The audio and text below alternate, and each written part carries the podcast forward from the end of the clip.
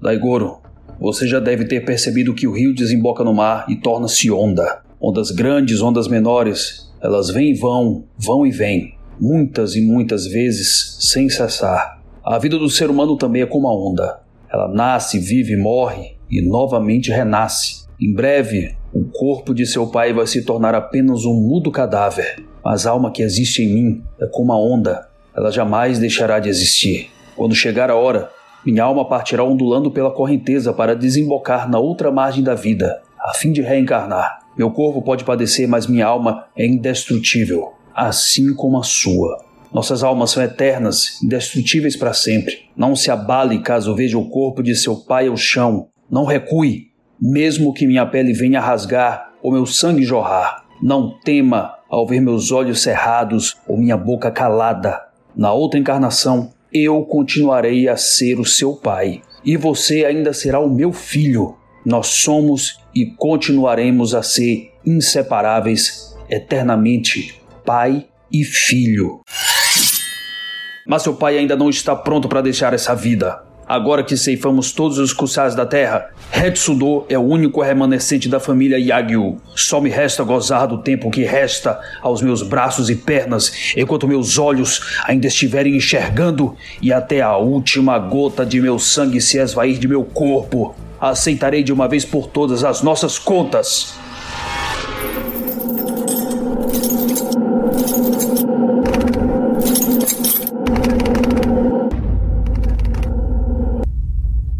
Os Escapistas.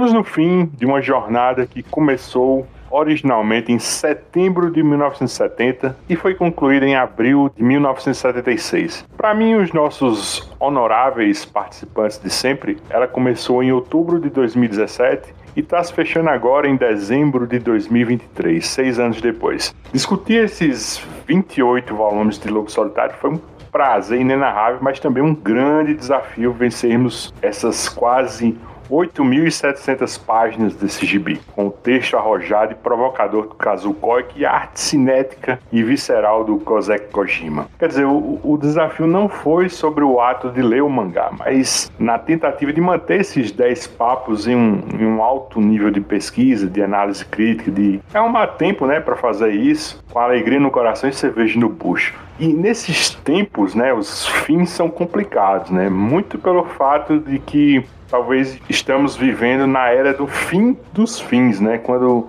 as histórias que alcançam sucesso de público e crítica tornam-se eternas, não no nível da arte, no nível abstrato, mas eternas porque são ótimos ativos comerciais para que elas possam simplesmente acabar e a indústria cultural deixar de faturar em cima daquele copyright. Então, é cada vez mais raro um fim ser de fato um fim. E quem diria, nem o próprio Lobo Solitário escapou dessa cena. E teve anos mais tarde uma continuação, só que no programa de hoje, o fim que discutiremos é o fim da linha para essa história e para essa série de podcasts. Eu sou o Luigi e nada escapa aos escapistas. E uma vez mais conosco, eu tenho um mix de sentimentos, porque sei que de nós três, ele é o órfão desses programas da gente, que é o que vai mais sentir falta dessas pautas. Mauro Ilovitch. Putz, tem palavras.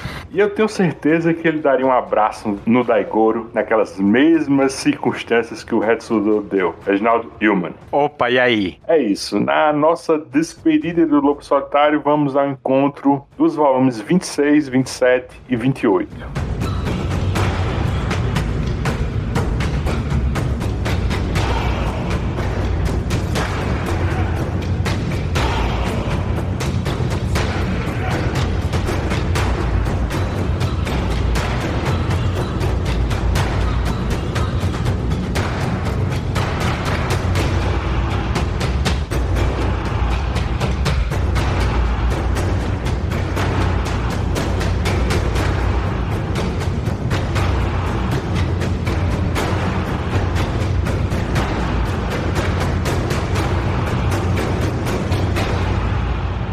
Canção para uma Alma. Vamos lá, o volume 26, com mais um capítulo da saga dos Kusa, né? Se a gente pensava que seria uma trilogia, como discutimos no programa passado, na verdade é uma tetralogia, né? De contos que pensavam alguns dos shinobis a serviço de Hetsudo, trabalhando sob disfarces espalhados em postos chaves, né? Em, em vários rãs do Japão feudal. Só para reforçar, a convocação foi para os 200 Kusas, né? Se apresentarem a Edo, a princípio para colocar em movimento uma última jogada do Hetsudo. Agora desmascarado, né, depois do Abenokai revelar ao Shogun o segredo do Fukaju, as mensagens cifradas dentro da comunicação oficial do governo. Aí, assim como os outros três contos dos Kusa, a gente vê o ninja tendo que abandonar seu posto, né? Nesse aqui estava para ocorrer um levante, né, contra o administrador, uma espécie de líder sindical, né? Era o Kusa, né, atiçando para que todos os insatisfeitos se manifestassem né, e fossem depor esse administrador. Né? A ideia dele era trair esses seus companheiros, revelando as intenções deles, justamente para esse cara do governo, que eles tinham queixas, né? Aí desse jeito ele ganharia né, a simpatia desse administrador e dessa forma poderia servir melhor os Yagyu. A reviravolta é que ocorre o chamado dos Kusa, né, aquele sinal lá no céu, esse líder sindical desiste de tudo e mata o administrador. Quando ele está para sair do Han, junto do seu filho, ele entra em confronto com um samurai a serviço do administrador e morre no final, ficando o filho dele na incumbência de continuar de onde o pai parou. Né? É um guri talvez só um pouco mais velho que o Daigoro. Como a gente vai ver mais para metade desse programa, ele terá um papel assim muito dramático assim na reta final do Lobo Solitário. Eu só não entendia assim, o motivo de não publicar essa historinha junto das três primeiras, porque eu acho que não tem assim nenhum empecilho assim, cronológico para ela sair agora, né? Fica meio jogado, mas isso não tem importância. O, o que tem importância é que o, o Hetsudo segue matando o Abenokai na unha, né? Deixando ele intrigado porque o, velho não morre de fome e sede, né? O que ele obriga ele a usar assim, um subterfúgio de que o Shogun tá para ir ao, ao, templo, né, que eles estão, e o Hetsudo deveria se limpar, né, se trocar suas vestes. Então, enquanto o Hetsudo tá tomando um, um, banho de balde, né, o Abenokai inspeciona o kimono, né, e não entrega nada, né. E aí ele parte pro tudo ou nada, decidido a, a envenenar o Hetsudo através da dispersão de um veneno pelo ar, né, usando uma lamparina. Só que a, a, a essa altura do campeonato já tem três cusas, né, na, na vigilância do templo. E eu acho foda, assim, a perspicácia eficácia deles, né? Porque um fica aparecendo no teto, né, e se comunicando com o Hetsudo por meio de leitura labial. Parece que no quadrinho dá a entender que ele usa tipo uma tinta fosforescente nos lábios, né, e fica avisando tudo o que está acontecendo. E quando o, o, os serviçais do castelo colocam a, a lamparina batizada, assim, rapidamente assim, o Kusa do teto troca a envenenada por uma normal. O Abenokai fica ainda mais perplexo, né, e é agora que acontece a acho que é a grande virada, né, da história, porque o Hetsudo, ele tá puto da vida, né,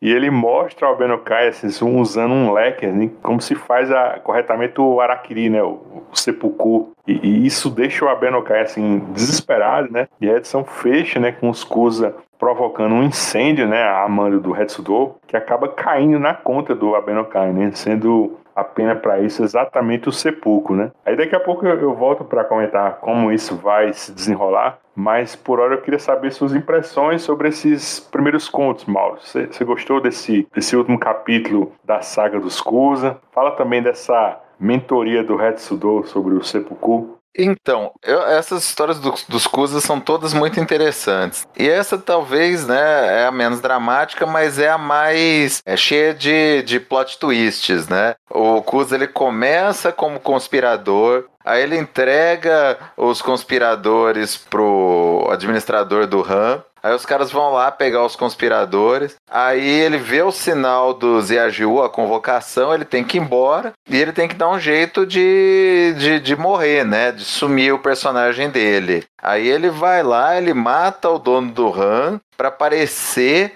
que ele tinha entregado os outros como armadilha, né, para tirar a guarda lá, a segurança e poder matar o administrador do RAM. Desde o começo ele ia trair mesmo os caras, né? Ele não tinha essa intenção. Esse plot twist acaba tendo que ter pela convocação, né? O que ele queria na verdade era acender dentro do RAM. Tem o, o instrutor de esgrima, né, o segurança principal do RAM. Ele acaba descobrindo tudo pela maneira como o senhor feudal foi, foi morto com um único golpe, ele percebe que o Kusa, na verdade, estava mentindo quando dizia que não sabia usar espada tal, e ele acaba presumindo aí que o cara era um espião. Os dois acabam lutando, né? O Kusa ganha o combate, mas o, o espadachim ainda mata ele, né? Na hora do final dele dar o sinal e o, o filho dele, né? Um, ainda menino é que vai cumprir a missão do pai, aquela questão dos shinobi passarem de pai para filho. É bem legal, cara. Ela é mais cheia de viradas a história, você vai entendendo aos pouquinhos o que que tá acontecendo. Cara, ela sim dava um one shot legalzinho, um curta-metragem para um episódio série ela é bem bacana, eu gostei bastante. E o do Retsudo aqui mostra, né, como que era esse subterfúgio que ele estava fazendo. No outro programa nós chegamos até a discutir se era só a força de vontade, mesmo no Retsudo, se ele só tinha recebido a ração do Shinobi no finalzinho, mas não, a gente vê que ele é o velho malandro. Ele estava nessa desde o começo, ele tinha muita gente infiltrada dentro da casa do Abenokai, ele tinha essa questão dos Shinobi se comunicarem com ele no escuro, com uma pintura nos lábios, a raçãozinha dele chegava constantemente ali. Lógico, tem toda uma força de vontade sobre-humana também do Retsudo, de ficar naquela posição ajoelhado, de ficar sobrevivendo só com aquela micro ração, mas a gente vê que o velho é muito esperto, muito ardiloso, né? Enquanto a Benokai achava que estava ali no comando, o Retsudo estava só sendo paciente esperando a hora da virada. E ela vem aí, né, com esse incêndio lá no palácio que ele manda os Kusa fazerem. E antes, né, ele tá tão confiante que ele vai sair dali e que o Abenokai vai acabar morto que ele vai mostrando para aterrorizar o Abenokai,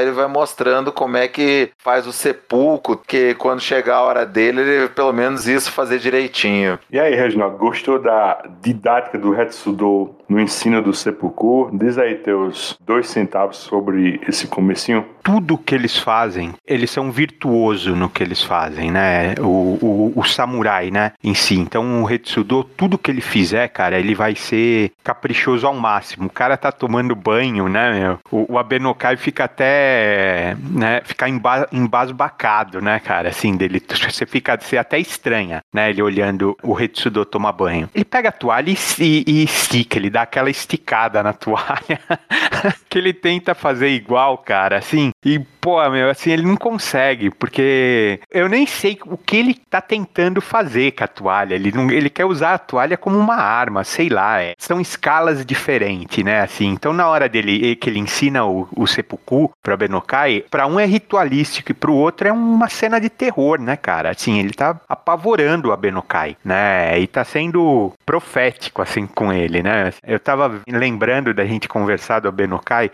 você começa sentindo por ele, daí você vai gostando da, das participações dele, fica torcendo para ele aparecer. Daqui a pouco, eu pelo menos já tô lamentando que ele vai embora, cara, assim, porque ele é divertidíssimo, assim, né? Você vê ele, ele olhando o Retsudo tomar banho, cara, e depois pede uma toalha para fazer igual, meu. É divertido, assim, meu. É outra escala, não dá para fazer, assim, não dá para comparar, né, assim. Chega num ponto que os personagens não podem se dar o luxo de não levarem ele a sério. Mas a gente, se o leitor não é obrigado a fazer isso, pode não levar ele a sério, né? É engraçado essa concessão, assim. Caso com que ele vai testando a gente, até que a gente chega num ponto que tá gostando desse personagem, bicho. É, é incrível, velho. Continuando, né, os três últimos contos desse volume 26, a história agora foca em Ito, né, indo até ele, né, para visar ao responsável pela organização do Festival Tenka, né, do objetivo dele de usar o evento como nuvem de fumaça para ele conseguir adentrar no castelo onde o Hetsudo estava, né?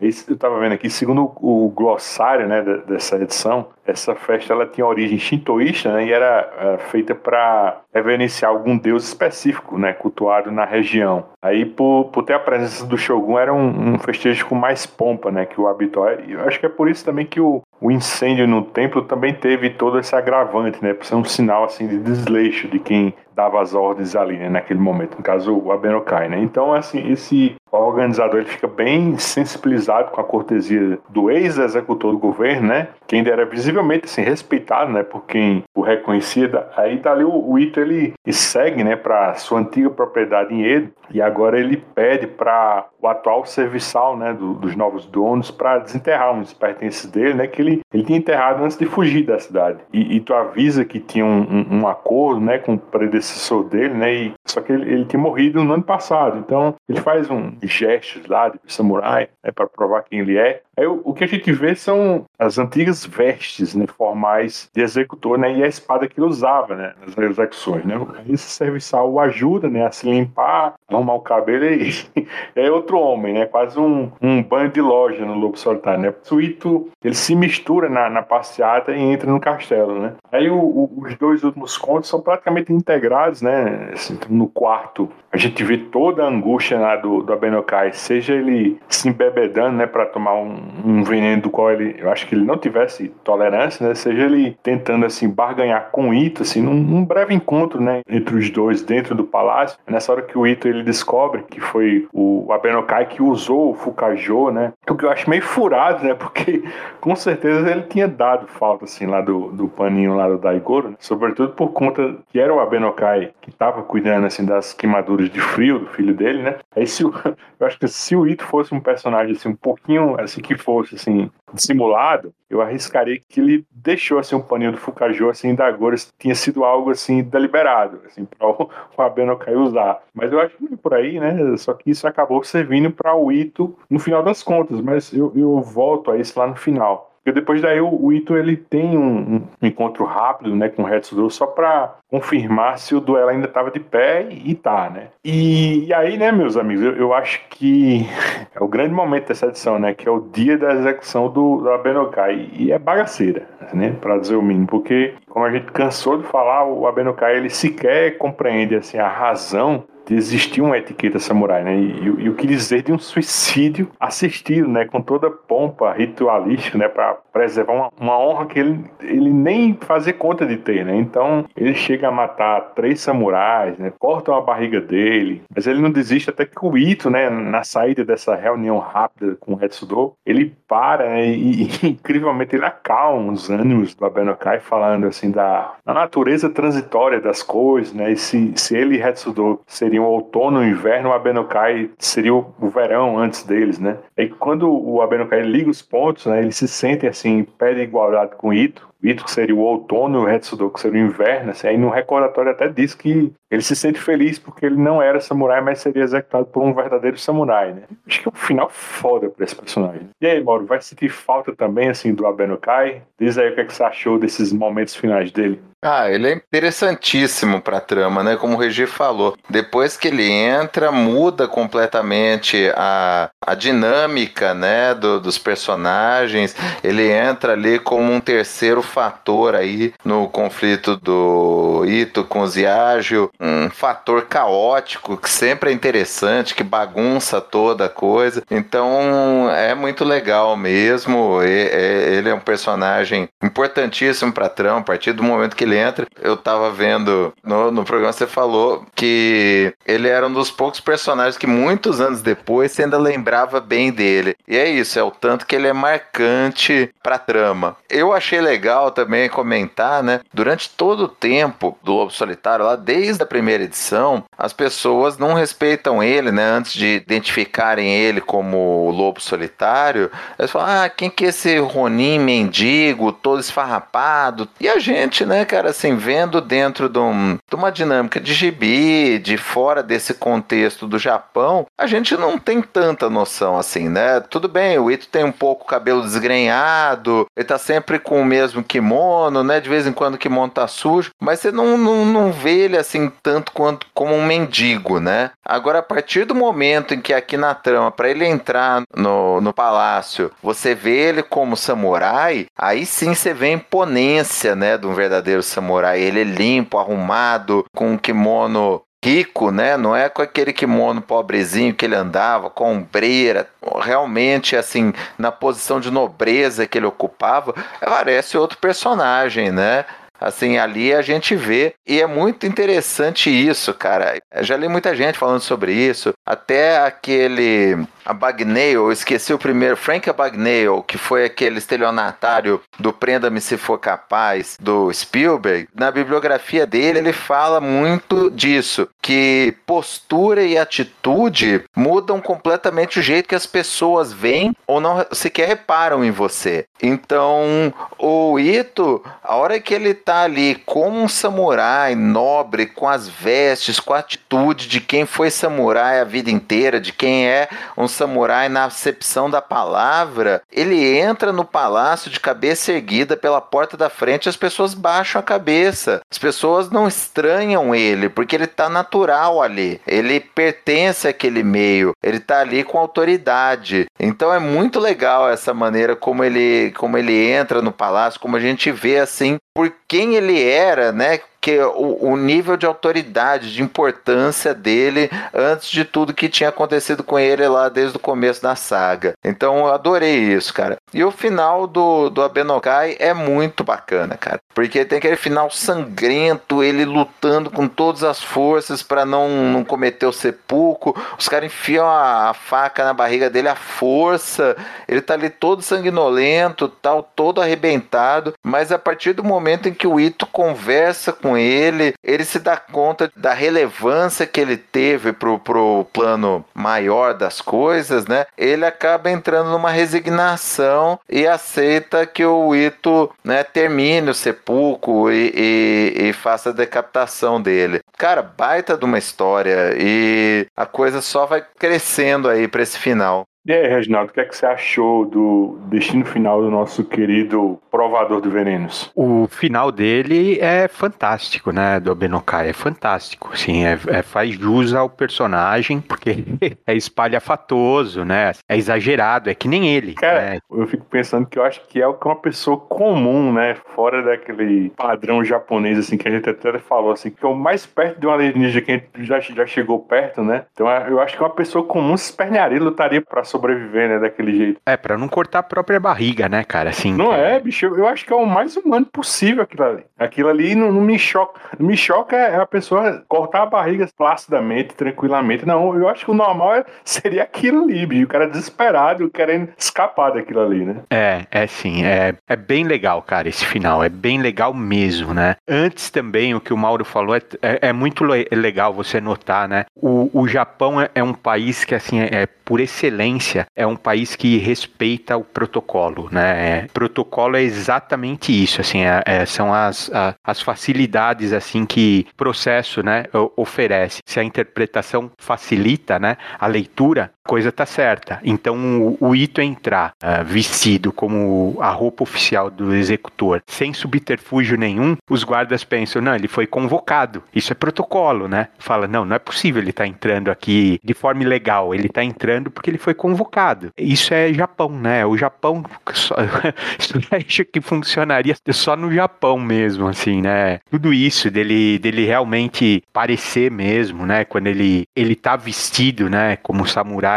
ele muda, a figura dele, a fisionomia dele, eles desenham também diferente, né? Sempre foi desenhada diferente. Você reconhecia o lobo solitário pela fisionomia. É, ele sempre estava mal vestido, mas pela fisionomia ele sempre tinha aquele ar nobre. Mas agora ele vestido, né? Como as roupas oficiais mesmo de executor, você vê que ele, ele é diferente mesmo, né? E o que eu acho também muito legal, cara, é aquela comparação que tem no final que o Ito fala que o Abenokai é o verão, ele é o outono e o Retsudo é o inverno. Cara, eu acho tão legal isso daí, porque acho que qualquer outro autor não hesitaria, cara, em colocar o herói, colocar o Ito como verão, para ser um herói solar, para ser o, de fato, né, o herói. E deixaria o, o Abenokai como outono, né, para ser o ponto de equilíbrio entre o herói e o vilão e o Retsudo, né, no oposto, no ângulo oposto como o inverno. E ele não faz isso, né? Ele coloca realmente o Abenokai como verão, aquela coisa exuberante, espalhafatosa que, que ele é,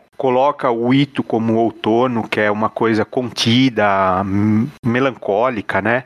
Uma coisa assim, é, que o Itogami ele é isso, né? Ele fala pouco, ele é contido, né?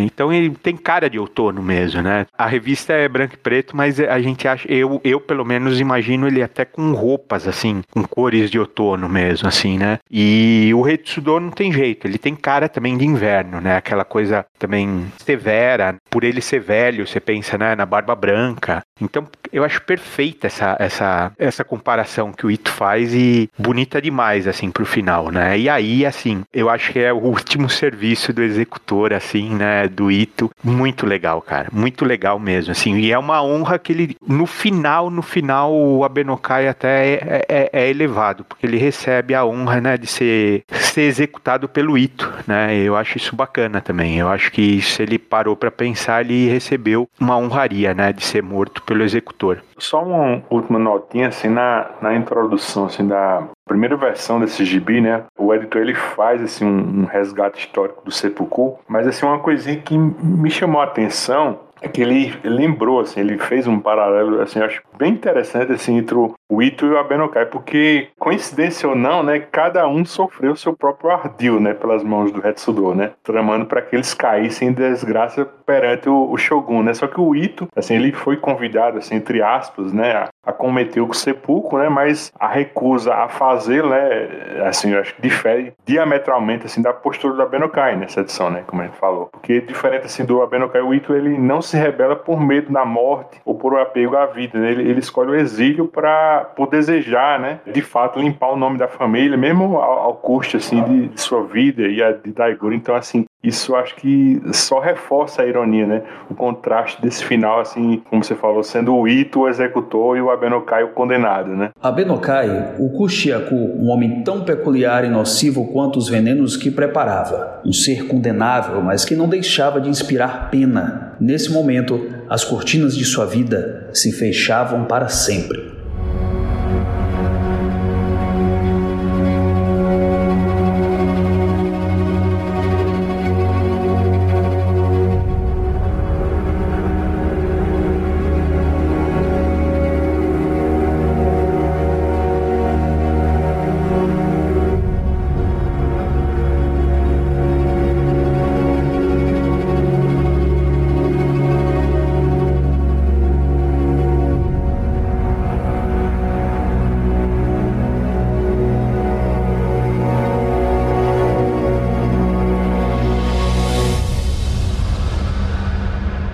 Noite de véspera. Nesse momento, assim, no, no dia 16 de dezembro de 2023, eu acho que nós três aqui já. Acho não, já sei, né? Eu perguntei ao Reginaldo antes. Nós três, assim, já assistimos ao, ao final da primeira temporada da série Samurai de Olhos Azuis, né, na Netflix. Inclusive, na semana que a gente tá gravando, foi dado sinal verde, né, pra produção de uma segunda temporada. Mas, assim, trazendo o contexto dessa animação para o nosso papo, eu, eu, acho que quem assistiu e já leu o Lobo Solitário deve ter feito assim diversos paralelos, né? Como o fato assim dos olhos azuis da Mizu, né, a protagonista, lembrarem assim os olhos de Shogun do Daigoro, né? De que ela tá também percorrendo o caminho do inferno, né? A mesma meio fumador de Itogami, mas assim uma coisinha específica aqui nessa edição 27, assim, deu um déjà vu, né? Que foi a, a, a premissa do incêndio, né, em Edo, nesse primeiro conto, né? Isso acontece também, assim, no, no último episódio de Samurai de Olhos Azuis, né? Inclusive valentes de, de fatos reais, né? Porque realmente existem registros, né, de um, de um grande incêndio em 1657, né, que é o, o, ano em que a história é ambientada. E, e, é curioso que o editorial da Panini, né, de quase 20 anos atrás, faz uma menção à, à catástrofe desse ano. E, e, mais, né, crava que morreram 10 mil pessoas, né, existem até duas versões para causa né, do, do fogaréu. Né? A versão popular fala assim que um kimono amaldiçoado estava sendo queimado em uma cerimônia, mas aí os, os, monges eles perderam o controle das chamas e elas teriam se espalhado, assim, tomaram o templo, as casas vizinhas e no fim do dia praticamente toda a cidade estava pegando fogo. Só que na prática a versão mais pé no chão é que tudo em Edo assim contribuía para que um incêndio se alastrasse, né? As casas eram de madeira, né?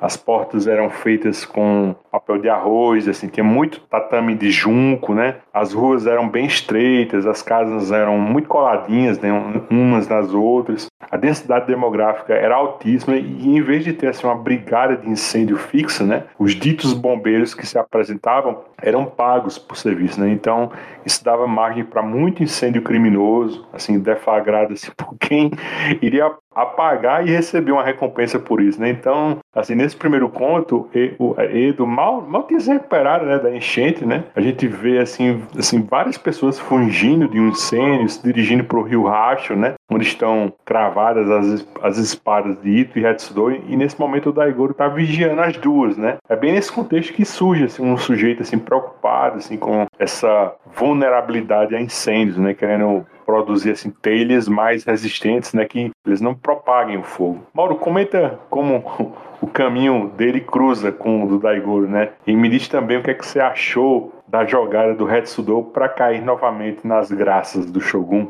Então, esse fabricante aí, ele estava pesquisando solo, né, minérios ali na, na beira do rio que pudessem servir para fabricar essas telhas mais resistentes. E chega lá, o Daigoro tá lá protegendo as espadas e não quer deixar ele passar, tá lá com os braços abertos. Ele vai discutir com o Daigoro, Daigoro dá uma cabeçada nele, morde ele, ele sem querer vai empurrar o Daigoro, o Daigoro bate o braço numa, da, numa das espadas e corta o braço. Ele fica com dó do menino e, e, e, admirado com a força de vontade dele, leva ele, faz o curativo e quando acontece o incêndio lá que o Ritsudo causou na residência do Abenokai, esse incêndio acaba se espalhando por Edo inteiro, né? Justamente por esses fatores que mencionam no, no editorial, né? Das casas serem de madeira com papel e ter armazenado pólvora, ter armazenado saque, né? Coisas altamente inflamáveis. Aí toda a população foge foge né, do incêndio em Edo e tá vindo na direção das espadas, todo mundo correndo, carroça, e o Daigoro larga tudo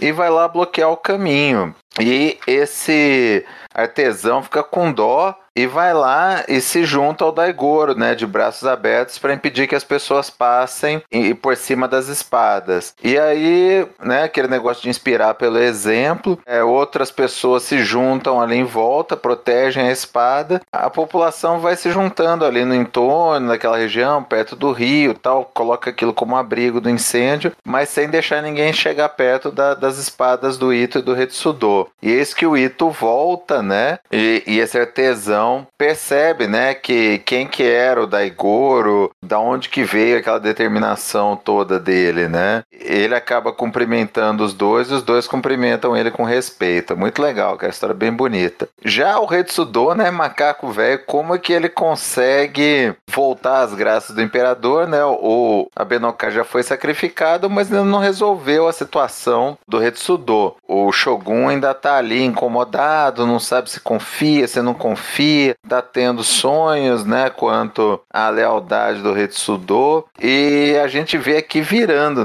que durante todo o tempo, quando aparecia a figura lá do Devorador de Sonhos é, em relação ao Shogun, era mostrado como se ele tivesse com o potencial de devorar os sonhos do Retsudo. E aqui é o contrário. Aqui é, a figura aparece é, incomodando o sonho do Shogun, é o, é o Retsudo roubando os sonhos do Shogun, né? incomodando ele com a dúvida quanto à lealdade. Aí, nesse contexto, contexto, o Shogun resolve vir aí para uma, uma inspeção e os Kusa comentam com o Retsudo que o Shogun tá indo ali. Aí o Retsudo faz todo um teatrinho, vai lá para fora, no frio, vai se benzer, né, se purificar com a água gelada do poço, né, falando que meu corpo padeça, mas os alicerces da família Tokugawa mantenham-se sólidos. Aconteça o que acontecer, haja paz e prosperidade no governo do Shogun. A família Yaju viveu até hoje para proteger os Tokugawa e joga água gelada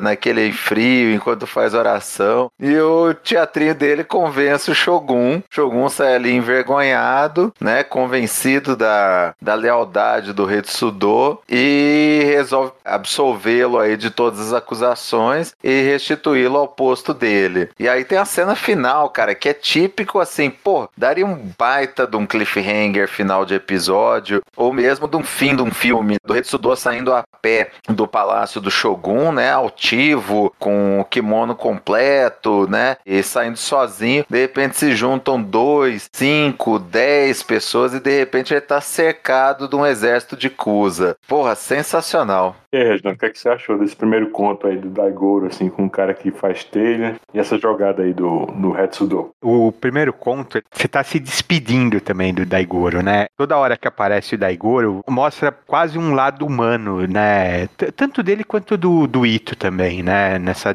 nessa edição. Acho eles estão lutando menos, apesar que o Daigoro tá samuraizinho aqui nessa história, mas ele é, ele é uma criança, né? Então você vê ele comendo o arrozinho, cara, é aquela cara de criancinha, né? Você vê ele, ele defendendo a espada lá do, do. Acho que é um cachorro, né? Que ele, ele não atira pedra na espada. Então ele tem esse, esse equilíbrio da nobreza samurai e ser criança ainda, né? Mais pra frente você vê ele brincando com as outras crianças de fazer. Eles fazem um círculo de pedra em volta da, das duas espadas. E ele é uma criancinha, cara. Assim, ele é muito criança, né? Ele é um, é um menininho, assim, né? Então é, é, uma, é uma judiação, cara. É de partir o coração. Você pensar o que vai acontecer assim para frente, né? É triste você ler. Você tá chegando pro final, você, vai ficando triste assim de saber, né, o que vai acontecer. Você imagina já o que vai acontecer, porque tá muito no finalzinho, não falta mais nada. Essas últimas histórias assim é, é uma antecipação que você, você sabe o que vai acontecer, né? Porque não falta mais nada, né? O Ito tá nessa beira do rio, só esperando, né, o Retsudo chegar. Não falta mais nada, né? O Retsudo fica né, nesse chove não molha, né? Fica só também esperando esperando o Shogun liberar ele, né? Mas é, é bom de ler, não é? Não, não, tô, não tô criticando, não. É gostoso pra caramba de ler. A primeira vez, então, que você lê, você tá lendo assim na sequência, você, você deve ficar numa ansiedade maluca. É muito legal, né? antecipação, assim, você fala, pô, e agora? O que, que vai acontecer, né? E nessa história também é, é, é assim, né? Tem seus momentos, a hora que ele machuca o bracinho, que ele cai na, na espada.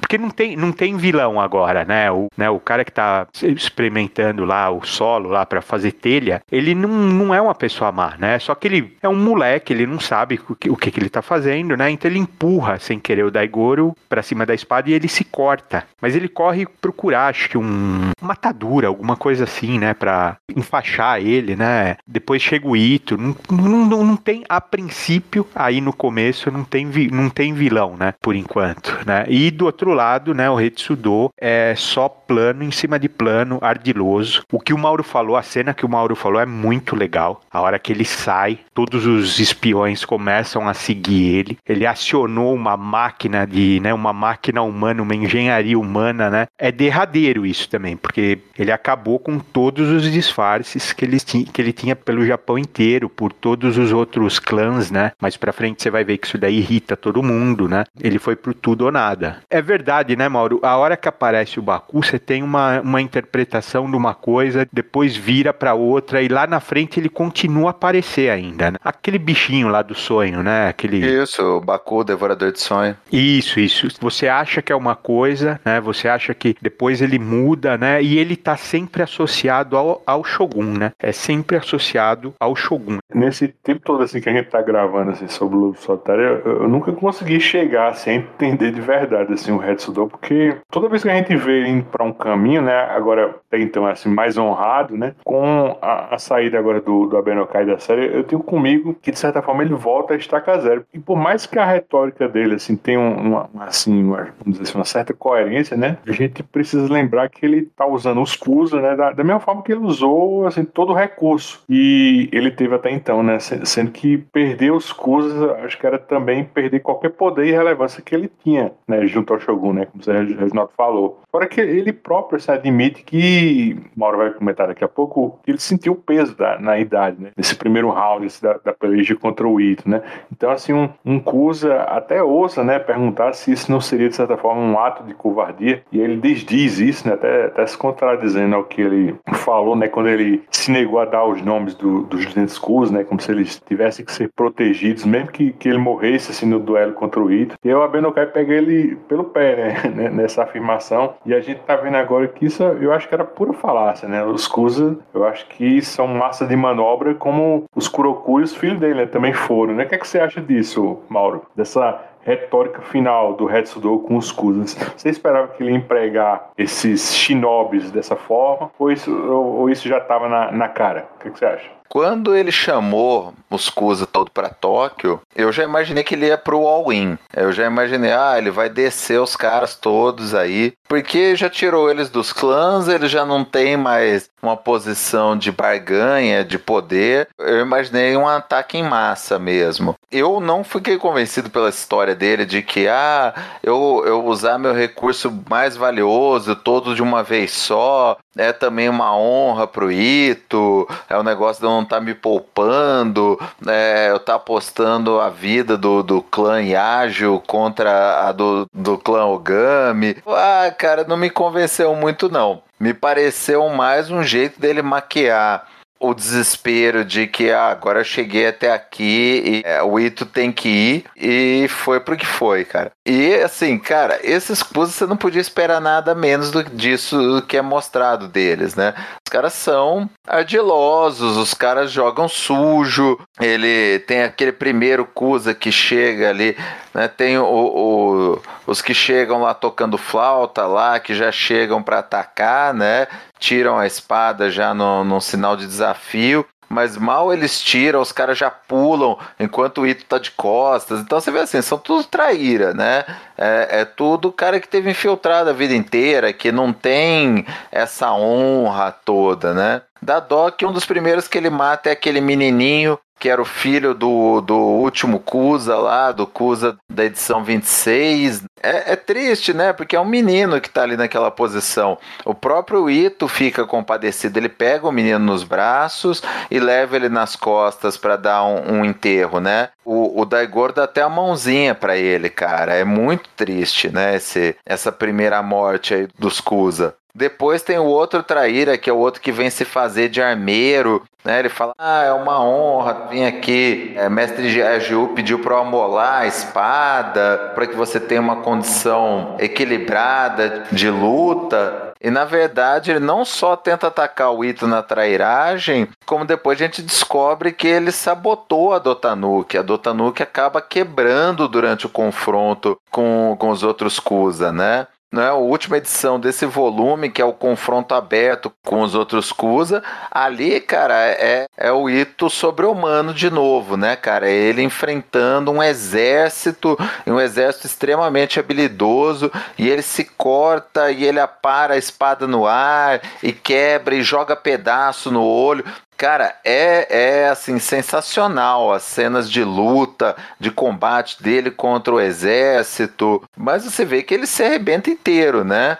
Apesar de assim, né, dele vencer condições sobre-humanas, né, dele vencer os caras pulando da água, os caras jogando bomba, atacando em 5 contra 1, um, mas ainda assim ele se fere bastante, né, um combate assim terrível, né, é, é o tudo ou nada e é a, é a cartada final do Retsudo e a gente vai ver no, na última edição o resultado disso daí essa segunda metade desse volume 27, ainda a gente viu de fato esse último sorriso de Daigoro, né? Que também assim, acho que é o último momento de calmaria assim na vida dos dois, né? Exatamente quando assim aquelas várias famílias abrigadas às margens do Rio Racha, eles passam a morar por lá enquanto os danos né, em Edo assim, estão sendo reparados né, depois do, do incêndio, acredito também por causa da enchente, né? Mas aí, aí daí pro final, assim, como você falou, né, começa de fato assim, a derradeira investida assim, desses 200 cursos, né? Cara, bicho, e aí nessa, nessa releitura, viu, Mauro? A gente já assim sabendo assim de antemão assim qual será o destino de Ito, né?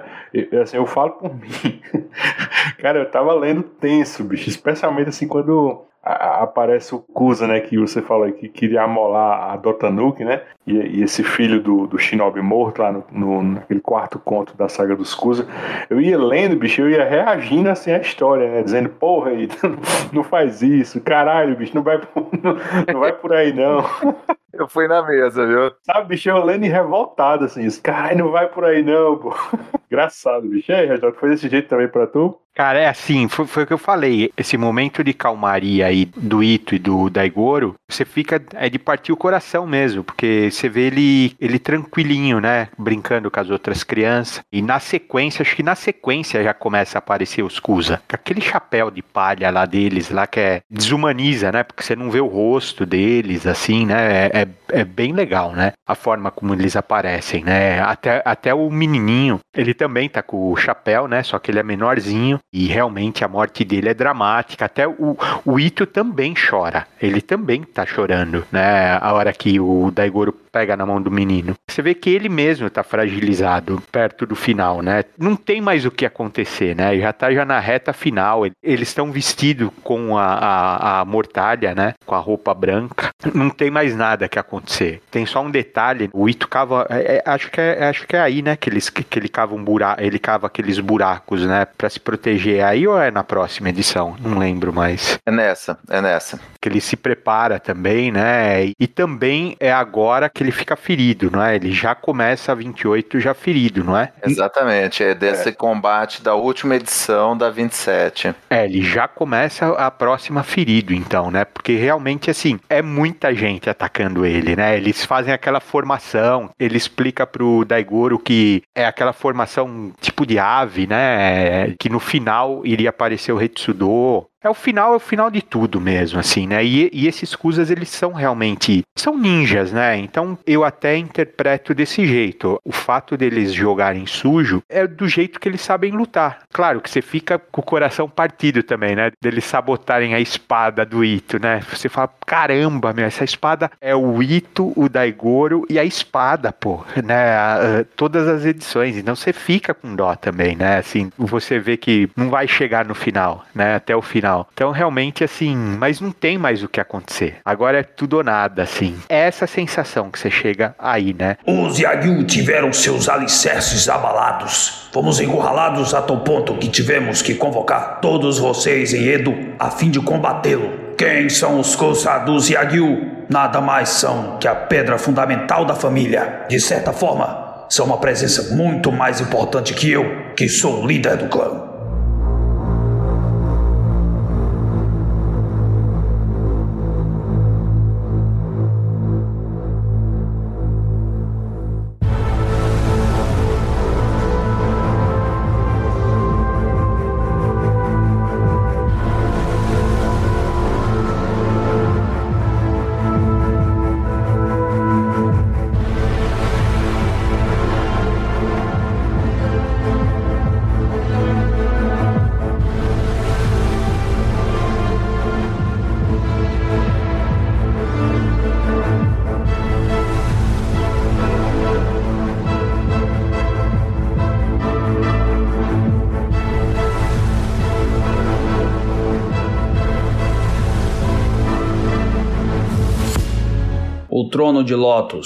Como o Reginaldo falou, não, não tem muito mais o, o que falar, né, para apresentar assim, o contexto assim, no início desse volume final de Lobo Solitário. Né? O final da edição 27 assim, foi marcado, assim, ironicamente, por ataques a bombas né, pelos Cus, né? só provando o quanto tá fazendo falta agora aquele baú das Totekirais lá do Daigoro, né? E nesse momento, assim, em que o conflito vai recomeçar, assim, vemos o Ito, assim, se recompondo, né? Lavando e botando para secar as mortalhas dele, a do Daigoro, né? Aí surgem, né? Segundo o que eu contei aqui, eu olhei aqui na página, são 42 Kusa, né? Nessa formação, para essa última batalha com o Ito, se ele quisesse enfrentar o Retsudo, né? E, e se eu falava que na 27 a tensão, assim, tava saindo pelo ladrão, agora nesse 28, assim, meu Deus do céu, né?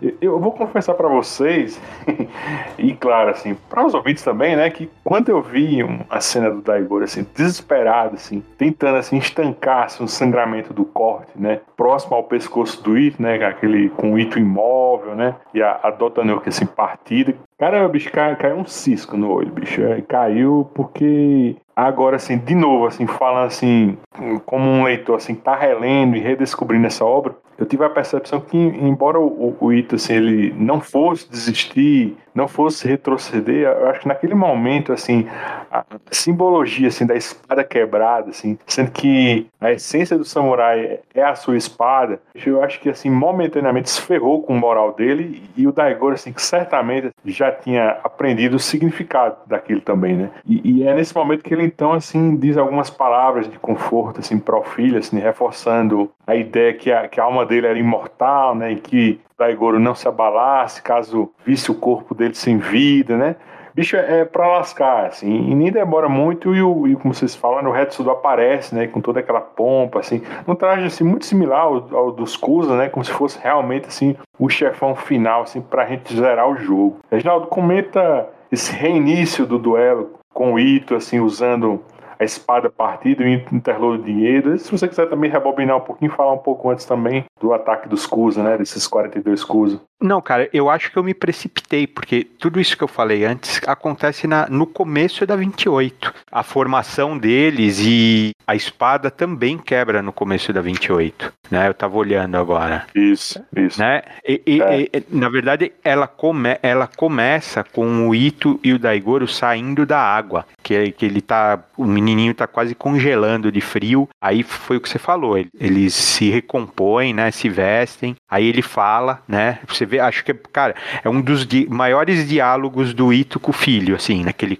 ele fala aquela ele faz aquela, né, aquela alusão à água, né, às marés, compara com a vida, né, que já já ele é, ele tá falando que vai morrer, né? Ele tá se despedindo, cara, do filho. E, e, e, nessa hora realmente é de partir o coração, cara, porque a despedida dele não é só um pai se despedindo do filho, é, é a jornada inteira que os dois tiveram. No final, né, uh, também tem assim uh, que você tá assim, você tá naquela naquela adrenalina de, de acompanhar a batalha, principalmente se você igual a gente tá fazendo de ler um, um na sequência do outro, então você termina uma edição, você já vai ler a outra, então você também tá assim nessa mistura de emoção de ler a, a, a batalha, ao mesmo tempo ver, né, o Daigoro desesperado, pai, mas ele é, ainda assim, né, não é é aí que entra entra aquela formação que eu estava falando, né, que sobrecarregam a espada dele, porque toda hora, cada vez que ele defende um golpe,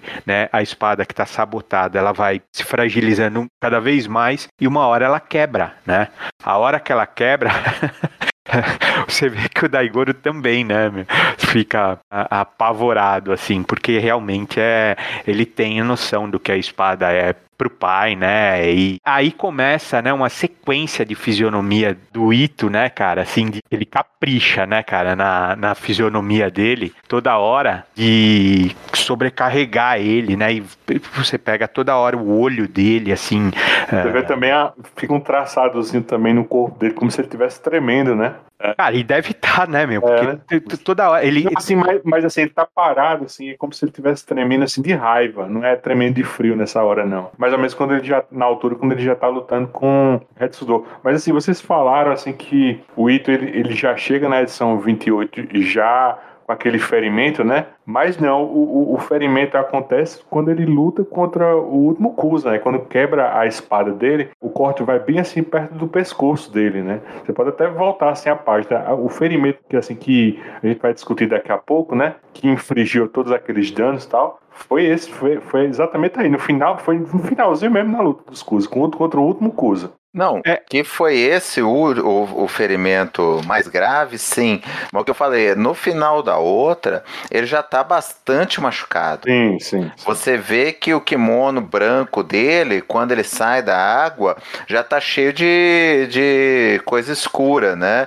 Ele vai, vai lavar ele e o, e o Daigoro e tal, né? Eles ficam esperando ali, mas você vê que ele já tá bem abalado, né? Na hora que ele veste o kimono, ele já tá ali ocultando as feridas. As feridas vão só aumentando, aumentando, o cara tá todo dilacerado.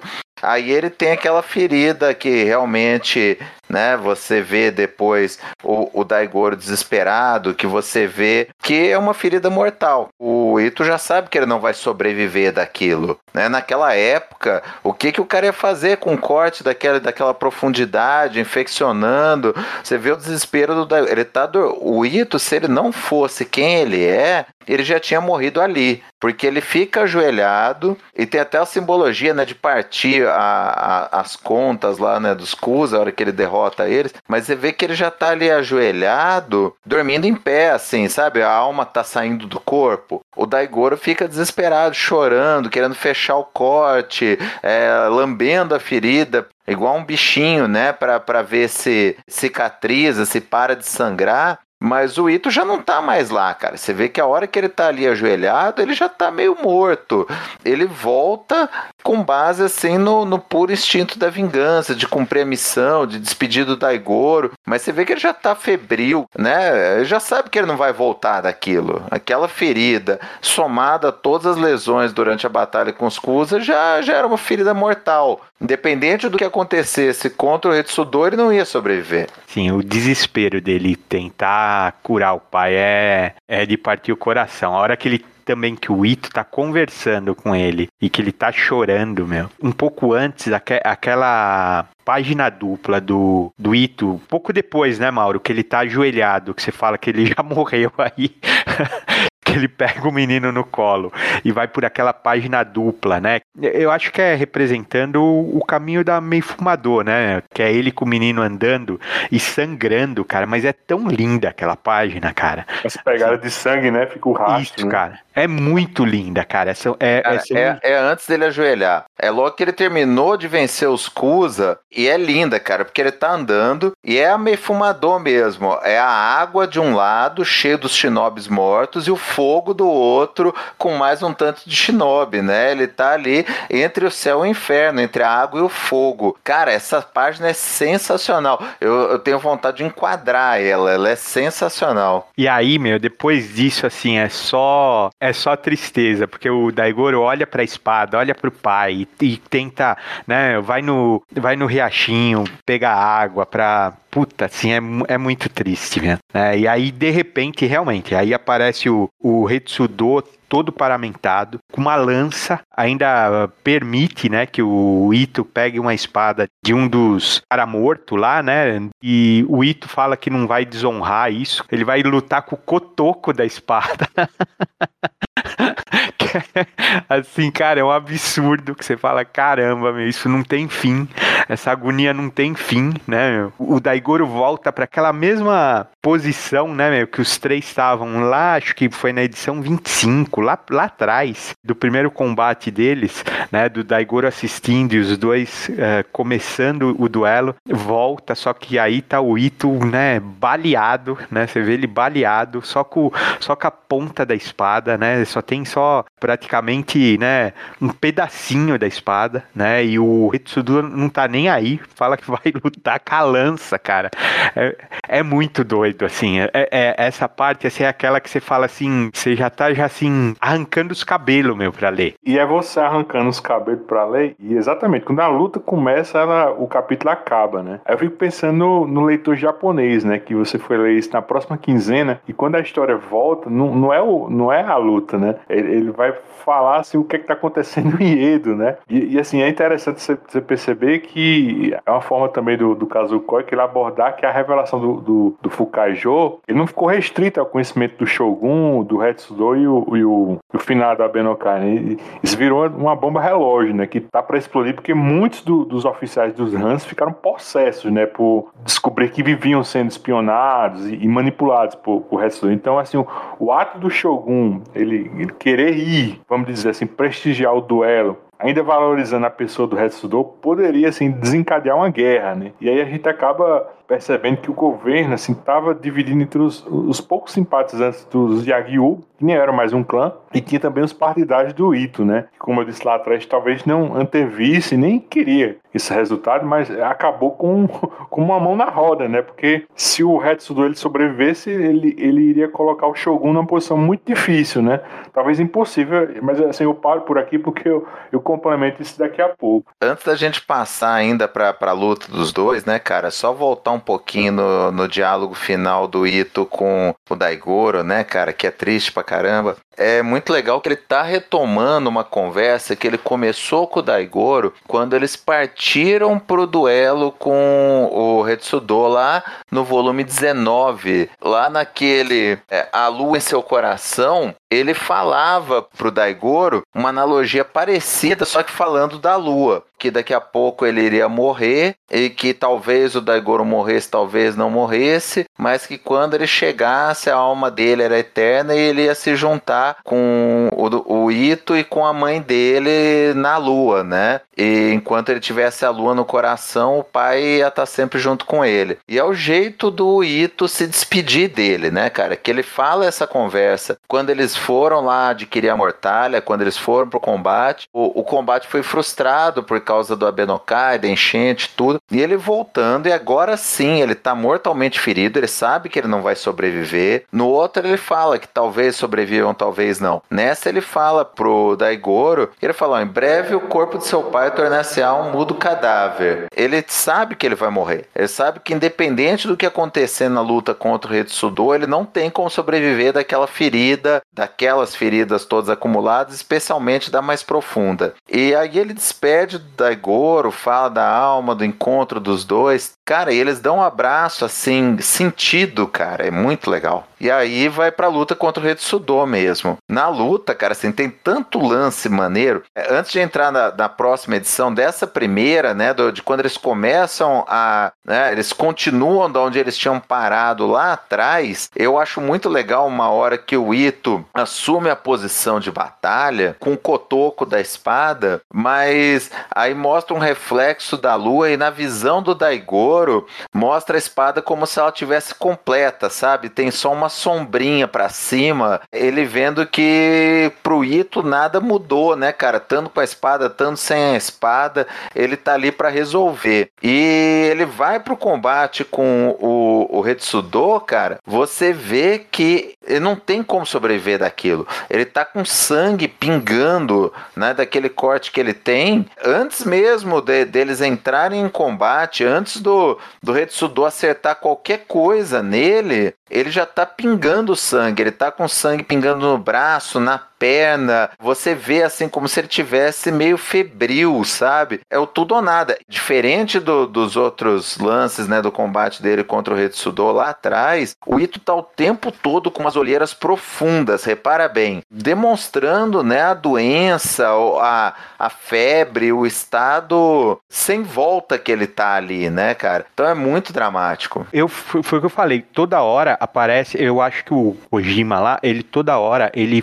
põe a fisionomia dele, como o Itogami é desenhado sereno, nessa edição ele tá transtornado, cara, assim, a, o rosto dele, né? Ele tá pirado, assim, cara, ele, fa, ele quer cumprir, né? Ele quer completar a vingança dele para ele morrer. Então ele, ele fala assim: ó, eu só preciso matar o Retsudo para eu morrer. E ele só, ele só vai morrer depois que matar, né? É, a única coisa que tá segurando ele vivo é isso. Então a, a fisionomia dele muda. Toda hora que você vê ele, ele tá realmente transtornado, assim, o rosto dele. O rosto dele tá realmente assim alterado, né? É muito legal. A, a luta, eu, eu nem sei se cabe a gente ficar descrevendo, porque ela é, ela é demais demais, assim. Os lances que acontecem e a, as viradas, né? Toda hora e é fora do normal, né? É o que a gente tá, falou quase a série inteira, né? Agora, agora se concretiza. Chega em alguns momentos, eu vejo até o, o Retsudo falar para ele, né? Fala para ele, ó, vai de encontro ao Buda e prepara para mim que nós vamos continuar a luta lá. Eles deixam de ser, sabe, aquela coisa de inimigos mortais e são adversários, assim, né? Eles se respeitam demais. Apesar deles lutarem, né? Cada um de um jeito, um com uma nobreza extrema e o outro usando qualquer subterfúgio para vencer, um respeita o outro demais, né? Assim, eu não vejo o Shogun querendo prestigiar, assim, né? Eles, eu, eu acho que ele tava mais era querendo ver o resultado, assim, ver o que ia acontecer, né? Porque, tipo assim, ele fala, eu acho que eu apostei, será que eu apostei no cavalo certo? Ele tá, ele tá tava. Na verdade, ele. Eu acho que, sabe, o cara ficou com uma pulga atrás da orelha com o Retsudo. Não, ele ficou, ele ficou com a pulga atrás da orelha, mas ele também descomprometeu com ele, né? Porque o fato dele isentar ele, não, não querer que ele fizesse o sepulcro. Então, assim, de certa forma, isso foi entendido pelos outros oficiais dos Hans como se ele tivesse é, patrocinando a causa do Retsudo, tivesse, ainda tivesse aliado. E, e, ele, de fato, ele diz isso ainda, né? Porque o Retsudo, ele acha ainda o Retsudo muito importante para ele, né? Ele só não sabe que o Retsudo gastou todas as balas dele nessa briga dele com o Ito, né? Na, na verdade, assim, eu, eu acho que ele, o, ele fez o certo, porque o Retsudo era quem dava estrutura para o governo dele, né? Só que acontece que o Retsudo para tentar vencer o Ito, né, ou eliminar o Ito, ele, ele acabou com essa estrutura. Né? Então, no final, era uma casca vazia. E o Shogun apostou nessa casca vazia. O que o Retsudo tem que fazer é vencer o Ito e reconstruir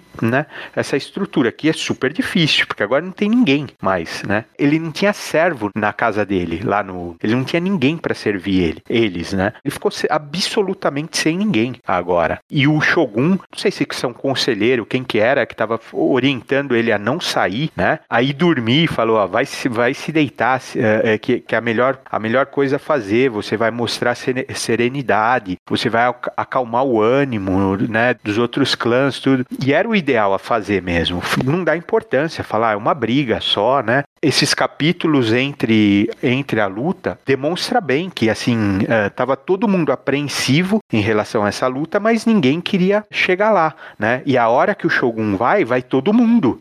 E acaba sendo muito legal essa plateia, porque chega uma hora que o Shogun tira, né? Ele tira o pé do estribo em demonstração de respeito. Todo mundo no clã abaixa, abaixa as lanças, né? Também, né? Uma, é uma demonstração de respeito. Acaba sendo um negócio fantástico fantástico, assim, né? Fabuloso, assim, né? Uma, um, um, combate épico, assim, né? Ganha outra proporção. Toda essa plateia vai contar para os filhos, para os netos, assim, que viram esse combate, né? Que imagina, tem troca de arma, eles lutam às vezes com, a, com as mãos vazias e, e, trocam as armas, né? De mão. É do caramba, né? Eu particularmente, como sequência de luta, não, não como de emoção, de, né? De, de clímax. Esse, esse é perfeito no clímax. Mas o combate anterior, o primeiro combate dos dois, eu acho mais bonito esteticamente. Porque aqui o Ito também tá machucado. né? Não deixa de ser um desfecho anticlimático, né? É, não, eu acho, eu acho aquele perfeito, assim, porque ele é, não tinha mais nada que acontecer,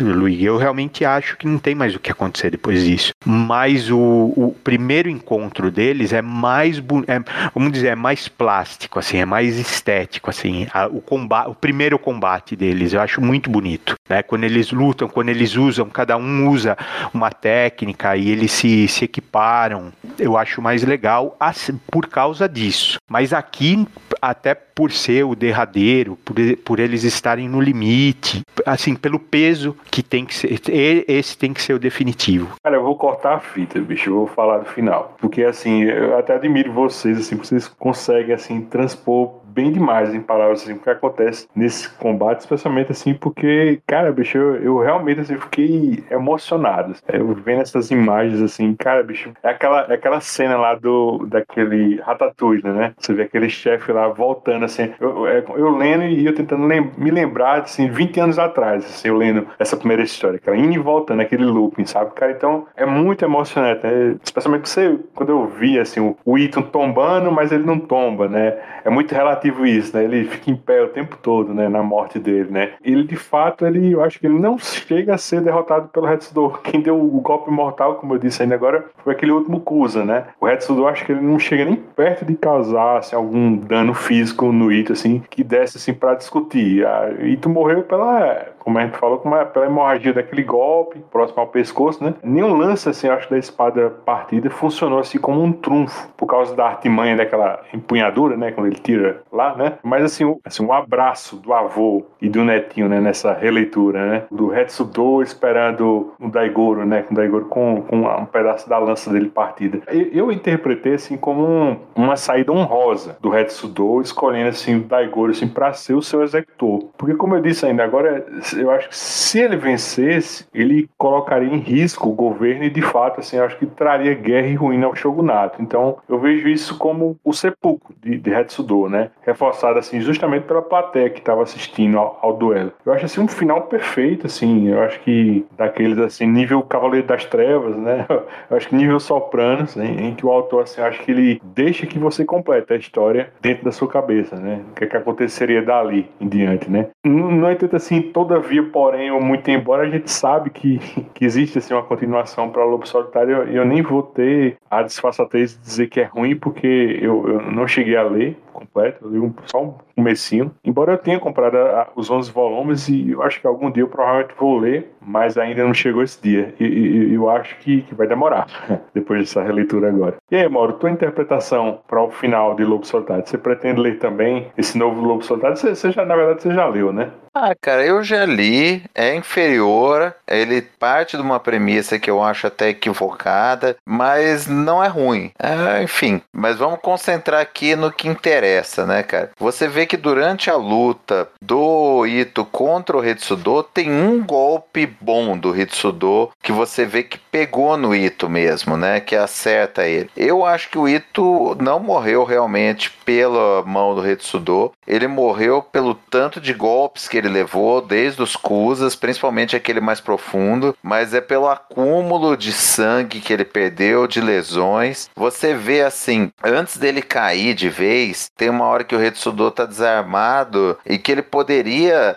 né? Se ele tivesse em condições ido para cima e encerrado, mas você vê que ele está mais morto do que vivo. Ele chega a apagar os olhos, ele fecha os olhos, ele vai tombar, ele tomba e ele acorda com o Daigoro gritando, né? E vai para cima do Retsudo. Mas assim, o Retsudo para o golpe com as duas mãos, do mesmo jeito que o Ito tinha feito antes. E o Ito aí morre de pé, cara. Que ele já tinha meio que morrido antes. E ele não se rende, né, cara? Ele não deixa que o Retsudo acabe com ele. Ele não, não, ele não caiu, né? Vamos dizer assim. Tem toda uma simbologia nisso dele morrer de pé, né? Que é da maneira como ele sempre viveu, sem se render, sem retroceder, continuando no propósito que ele estava até o momento da morte. Né? Então, a hora que o Retsudo percebe que o Ito está morto em pé, ele solta a espada, se ajoelha e o Ito cai. E aí,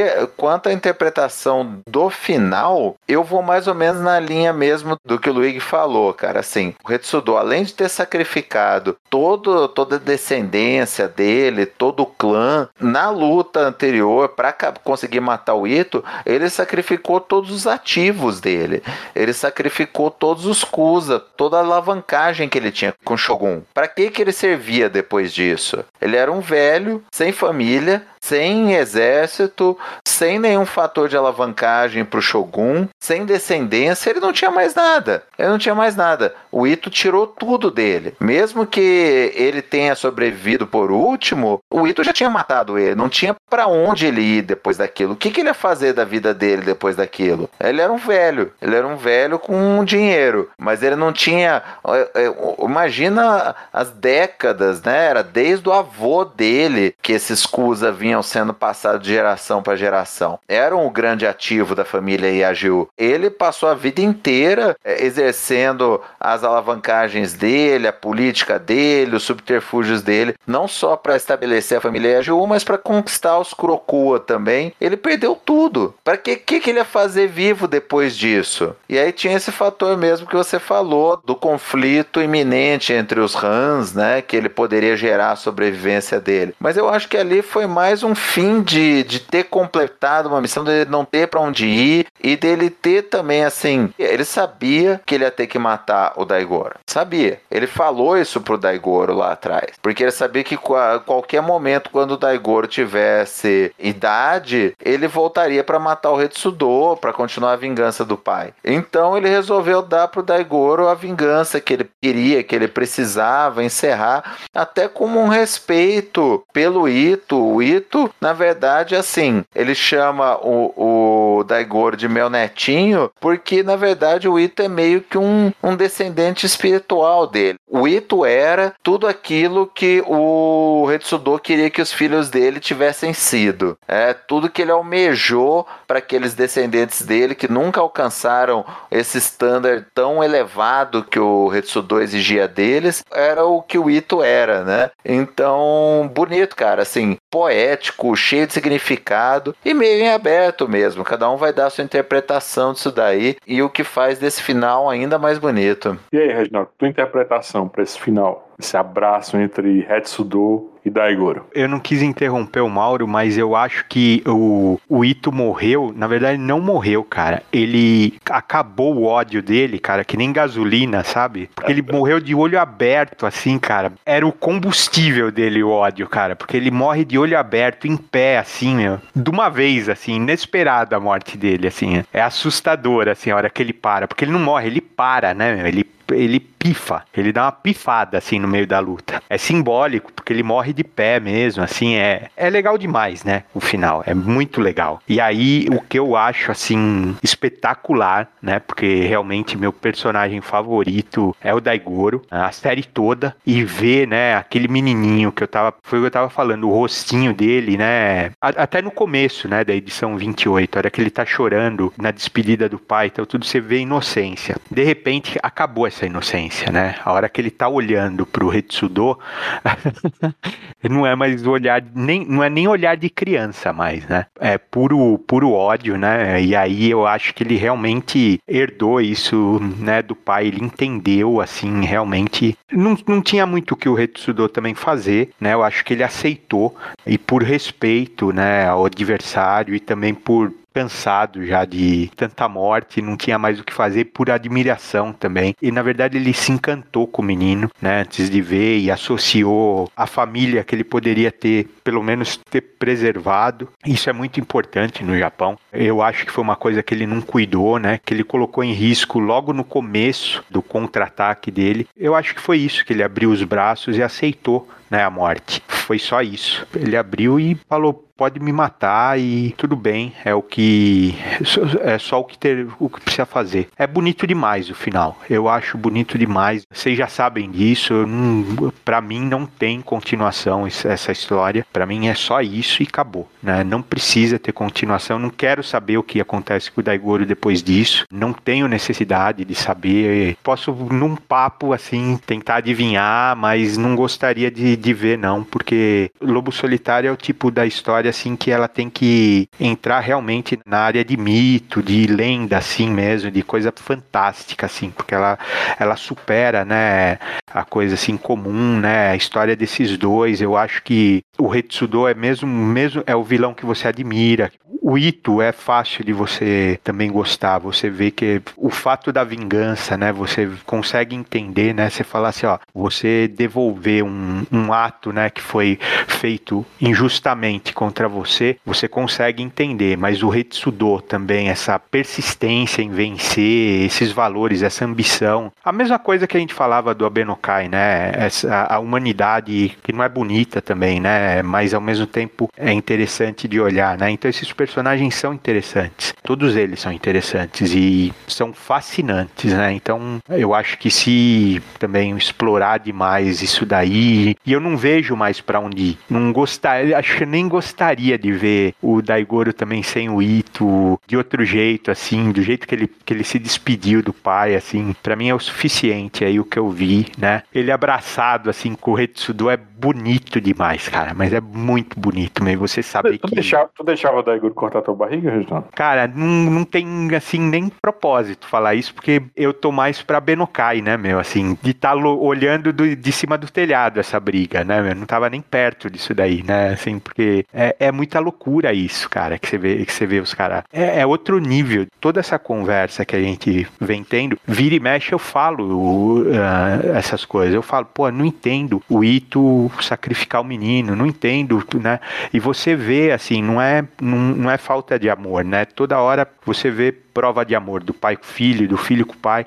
Só que assim, ao mesmo tempo, a gente também não entende alguns valores que são, são orientais, né? São de uma cultura super diferente da nossa. O que a gente pode fazer é, é realmente ter uma leitura, ter respeito e, e tentar interpretar, né? Dentro da nossa limitação. é, é isso que eu acabo fazendo. Tem realmente algumas coisas que eu interpreto desse jeito. Eu falo, ó, não é para nossa cultura ocidental processar, né, desse do, do, do, nosso jeito. Tem coisa que não entra na nossa cabeça. Realmente não é. Algumas coisas realmente não entram mesmo, assim, né? E para eles tá já já tá já no código fonte deles, assim, né? Essa honra acima de tudo, né? Você sacrificar algumas coisas, assim, esses cusas, assim, que sacrificavam a família, cara. Para pra pensar. O, o Retsudo, onde foi parar com tudo isso, né? Troco de quê, né? Assim, né? Ele sacrificou a própria família. O Ito perdeu a mulher, ele perdeu a família inteira, cara. É, é muita coisa, assim. Ele perdeu realmente tudo. Ele realmente acabou sendo um velhinho, né, meu? Perdeu poder, perdeu, perdeu tudo. E ainda assim ele queria ganhar o combate. Ele queria vencer, ele queria, ele queria ser o, o último a morrer, né? Assim, que é um negócio até engraçado, né, de dizer, né, que você se é outro fala, ah, deixa pra lá, vai meu. não, não tenho mais nada a continuar, não tenho continuidade nenhuma, né? E o cara luta até o final, para quê, né? Para quê que ele tá aqui? Que ponto ele tá querendo defender? Porque chega uma hora que você fala, tá bom, ele quer reconstruir a casa dele, né? Mas como que ele vai fazer isso se ele não, ele não tem uma empregada, né, na, na para servir ele, né? Para servir um copo d'água para ele pra, na casa. Ele ficou sem nada também. É muito legal, cara, Lobo Solitário assim. Eu acho que para qualquer um que lê a primeira vez, você fica encantado com a história e com a surpresa das viradas e e aí eu acho eu recomendo que a pessoa leia uma segunda vez para prestar atenção nos detalhes, assim que nem nós fizemos, porque é muito legal mesmo, cara, a segunda leitura. E é interessante assim, vocês sempre falaram assim, pelo menos assim, nos últimos programas, né, a gente sempre comentou que o, o Ito e o Daigoro se tornaram lendas, né, se tornaram mito, né. Eu vejo porque eles também se tornaram arquétipos, né, que a gente vê hoje em dia, por exemplo, um Mandaloriano, né, que a gente parte do princípio do Lobo Solitário. Teve o, o último filme do Wolverine, né, o Logan, que tem a premissa do Lobo Solitário. Teve desenho recentemente do Rick e Morty, né, que você falou, né, Reginaldo, que tem uma participação de Lobo Solitário, né, pelo menos uma homenagem. Teve Samurai Jack. Estrada para a Perdição, que tem até programa aqui no, no, Escapistas, que eu, eu, Mauro e Maurício, acho que a gente gravou. Muita gente, assim, não, nem conhece o, o mangá, o quadrinho Lobo Solitário, mas, de certa forma, já tangenciou esses personagens por outros meios, né? Por eles terem se tornado arquétipos, né? É como o Sherlock Holmes. Muita gente não, não chega a ler o, o, livro Sherlock Holmes, mas você vê aquele personagem, o detetive arguto, esperto, né? Com um parceiro, né? Aquele bad cop e o good cop, né? Então, eles meio que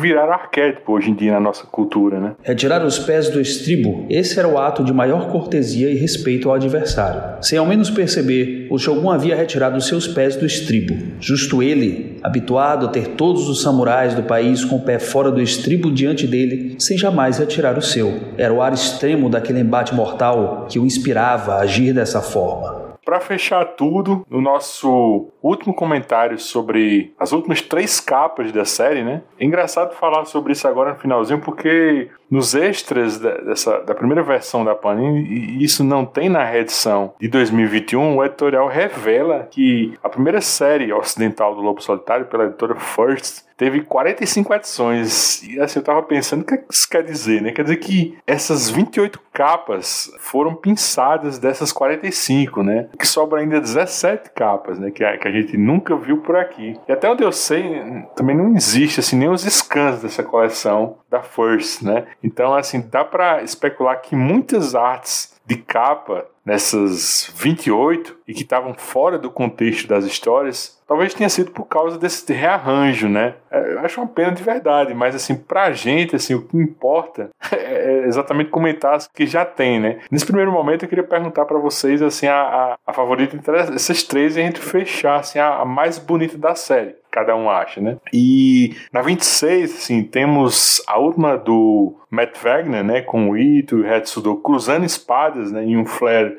no meio. Eu acho linda, mas assim, eu acho que é sem contexto, porque esse duelo não ocorre na 26, né? Na 27 a arte é do Guy Davis e Vince Locke, né, com um Ito, assim, pisando assim numas pedras em chamas, né? Ele parece bem ferido, mas a, a, aquele ferimento foda, acho que foi só na 28, né? Acho que talvez até dê para entender que essas pedras em chamas podem ter sido os explosivos dos Kusa, mas não vi por aí. E a, a 28 é a minha favorita também da, dessa dupla de artistas, né? Com o abraço sepulcro, né? De Hetsudo e Daigoro. Eu acho que talvez uma das mais marcantes da série, né? E, senhores, e, e suas capas favoritas dentre essas três? Diz aí, Reginaldo. Então, acho que das três, eu gosto muito da capa da, da 26 esse tom vermelho aí parece um negócio meio sabre de luz, sabe? Star Wars, assim. Mesmo que ela não tenha, né, muito a ver com o interior, mas eu acho legal, eu acho ela bem legal. Eu ia falar ah, da 28 também, porque ela é emblemática, mas eu gosto muito da 26. A imagem é forte, é bonita, então eu fico com a capa da 26. Você viu também esse negócio da, das capas que eu falei, Não sei se você comentar ainda agora. Vi, vi sim, vi sim. Achei um barato, né? Achei legal, achei que isso daí se perdeu agora na, na edição nova, né? Elas são muito bonitas, né? Tem Daigoro em excesso essas capas, né? São bonitas pra caramba, né? Elas têm um layout diferente, não é isso? Elas mereciam até ser publicadas em formato maior, né? E aí, Moro, os capas favoritos? Dessas últimas três, eu vou com você na 28. Por dois fatores. Uma, além de ser bonita, né, cara?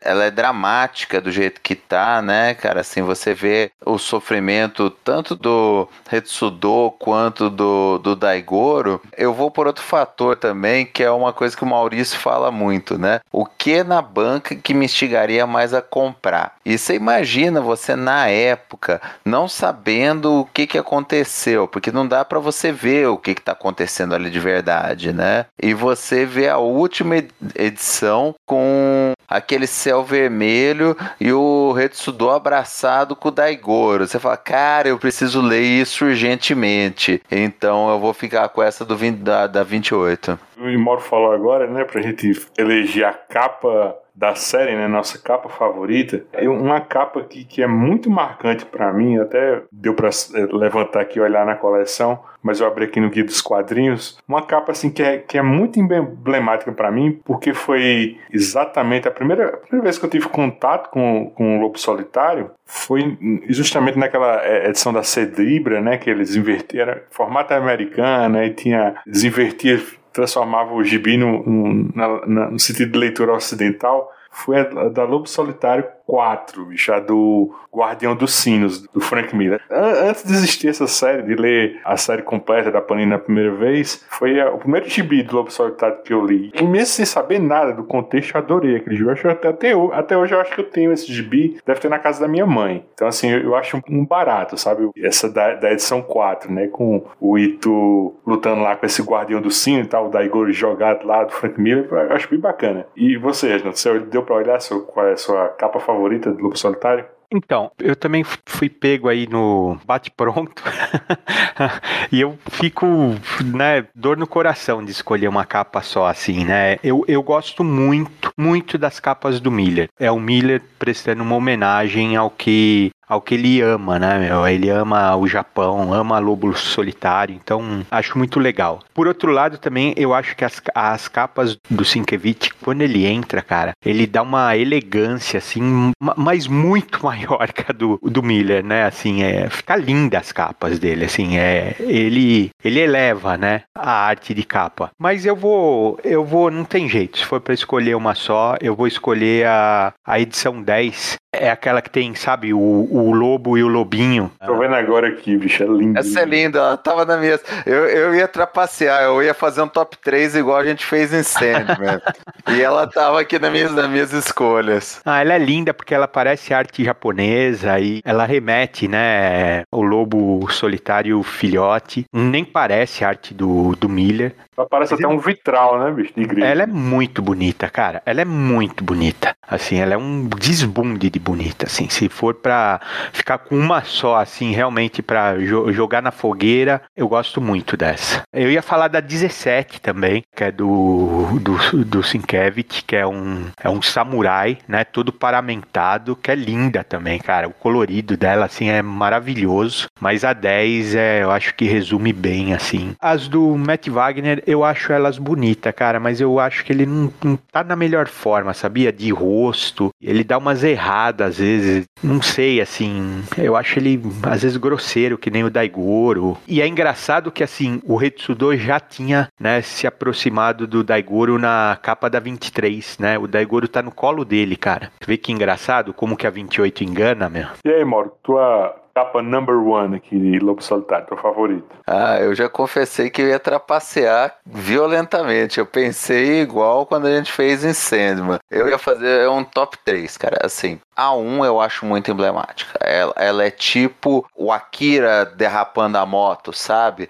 Ela já foi muito homenageada, parodiada, né? Aquela a, a 1 eu acho ela sensacional. É o Miller desenhando o lobo com o Daigoro, né, no carrinho e aquele tanto de gente morta atrás, né? E já teve Mandalorian com o Yodinha nela. Eu acho ela muito, muito emblemática. Ela é um resumão de Lobo Solitário, então eu gosto muito da 1. Eu gosto muito da 2, a do Ito matando o monge, a hora que ele decide definitivamente entrar na Mefumador, nesse caminho sem volta, abandonar a humanidade. Eu gosto muito dessa história em si e eu gosto da capa, né? Porque é o Ito pulando no ar e cortando o monge ao meio, né? Para surpresa de todo mundo que está em volta. Eu acho ela bonita, cinética, é, impactante, eu gosto muito dela. E a da edição 10, do que o Regi já resumiu, do lobo com o lobinho em cima da pilha um monte de, de corpos de samurais, todos paramentados e toda feita em estilo japonês mesmo. Eu acho ela talvez a mais bonita de todas. As outras ficam mais pela, pelo que elas representam e a 10 pela beleza.